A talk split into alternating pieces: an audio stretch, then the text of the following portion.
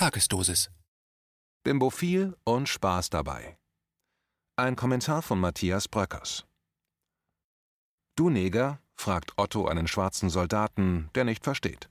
Schwarzer Kopf, schwarzer Bauch, schwarze Füß, erklärt Otto, zieht die Strümpfe aus und zeigt seine dreckigen Füße. Da fällt seinem Gegenüber der Groschen. Ah, du Neger. In der Folge gelingt es Otto, seinen neuen schwarzen Freund als Sklaven an eine ältere Dame zu verkaufen und von ihr 100 Mark zu erschwindeln. Filmzitat: Wenn Sie denn näher treten wollen, Herr Bimbo. So weit, so flach eine Szene aus Otto der Film aus dem Jahr 1985. Der Sketch stammt ursprünglich aus einem Bilderwitz von Robert Gernhardt, der mit seinen Titanic-Kollegen Bernd Eilert und Pitt Knorr das Buch zum Film geschrieben hatte. Weil der mit 15 Millionen Zuschauern meistgesehene deutsche Film aller Zeiten zum 35-jährigen Jubiläum wieder in einigen Kinos laufen sollte, ist er wegen Verwendung des N-Worts jetzt unter Rassismusverdacht geraten. Und mir fiel ein, dass ich den Film damals gesehen und darüber geschrieben hatte, schwer enttäuscht, weil ich den Humor von Gernhardt und der neuen Frankfurter Schule eigentlich hochgradig schätzte. Zitat Walkes, Walkes, noch ein Weilchen. Es musste ja so kommen. Nach der Platte, der Show, dem Buch, dem T-Shirt, jetzt Otto, der Film. Keine Frage, dass er einschlagen wird wie alle Produkte des Otto-Versands. Es geht nicht mehr um Witz, Komik, Satire und Anartistik, es geht um Otto. Das heißt um etwas Ähnliches wie Adidas, was ja mit Sport auch nichts zu tun hat. Oder nur insofern, als sich die Fans jedes Jahr das neueste Modell reinziehen. So wie jetzt also Otto der Film, bei dem, wie soll's anders sein, gelacht werden darf. Nicht über die dürftig dämliche Story, nicht über die Figuren, Außer Otto darf niemand witzig sein, alles reine Retorte, nicht über Situationen, Überraschungen, die Spannung geht chronisch gegen Null, sondern über den, der ihr völliges Absinken verhindert und immer wieder diese Lachsalven auslöst. Otto, der Mann mit den drei Problemen.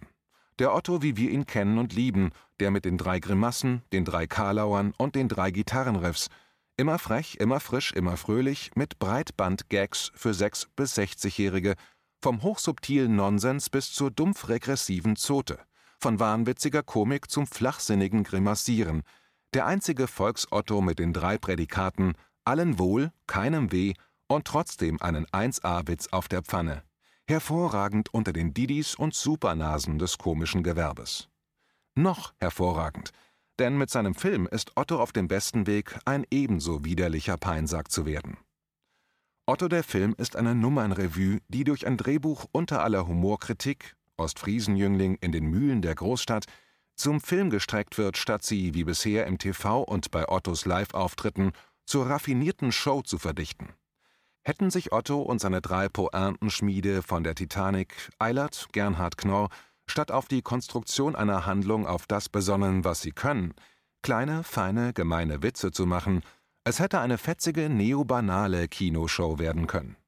So aber ist ein plattes, belangloses Komödchen herausgekommen. Die ehemalige Perle Otto wirft sich vor die Säue der überparteilich unerheblichen Zwerchfell-Animation. Die PR-Lawine mit Jubel von Bild bis Spiegel lässt darauf schließen, dass Otto der Durchbruch zum Lachmann der Nation endlich geglückt ist. Bleibt zu hoffen, dass er nicht, wie der Film es bereits andeutet, zum Flachmann wird. Der Bedarf an kotzblöden Kichererbsen ist überreichlich gedeckt. Was wir brauchen, ist ein ostfriesischer Woody Allen, ein Nationalphilosoph, über den man lachen kann. Zitat Ende. Soweit mein Artikel aus der Taz vom 23. Juli 1985, der ja nicht mit Kritik spart, die Negerszene aber gar nicht erwähnt, was natürlich auf einen Autor mit mangelnder Sensibilität für strukturellen Rassismus zurückgeführt werden könnte. Wenn die Debatte darauf kommt, antworte ich immer noch gern mit dem Bekenntnis, ich bin bimbophil, was politisch korrekte Antirassisten damals wie heute als Affront empfinden, aber der Wahrheit entspricht. Denn ich habe nichts gegen Bimbos und ich liebe Negerküsse. Was ich aber gar nicht mag, sind fundamentalistische Mimosen, die sich als Diskurswachtmeister, Wortwart und Humorpolizei aufspielen und für die jeder Spaß aufhört, wenn es um ihren Mohammed, ihr Judentum, ihren Jesus, ihre Identität oder andere Macken geht. Wäre Robert Gernhardt noch am Leben, würde sein lakonisch minimalistischer Cartoon heute mit der Frage Do People of Color anfangen und es würde definitiv komisch. So wie es ja auch die Zeitanalysen im Trio mit F.W. Bernstein und F.K. Wächter waren, die zum Beispiel die Beziehungsprobleme der freien Liebe in den 70ern so wohlklingend in den Zweizeiler brachten: Zitat: Am Abend hilft die Jägerin dem Jäger auf die Negerin. Zitat Ende. Was man natürlich als zutiefst rassistisch, sexistisch, jägerinnenfeindlich, heterodogmatisch, menschenverachtend und so weiter empfinden kann, aber nicht muss. So wie die Negerszene in diesem Otto-Film, die Rassismus und Sklavenhandel thematisiert, auf nicht besonders tiefsinnige, kritische Art, aber auch keinesfalls affirmativ. Soll der Film nun wegen Gebrauch des N-Worts als nicht jugendfrei in den Giftschrank?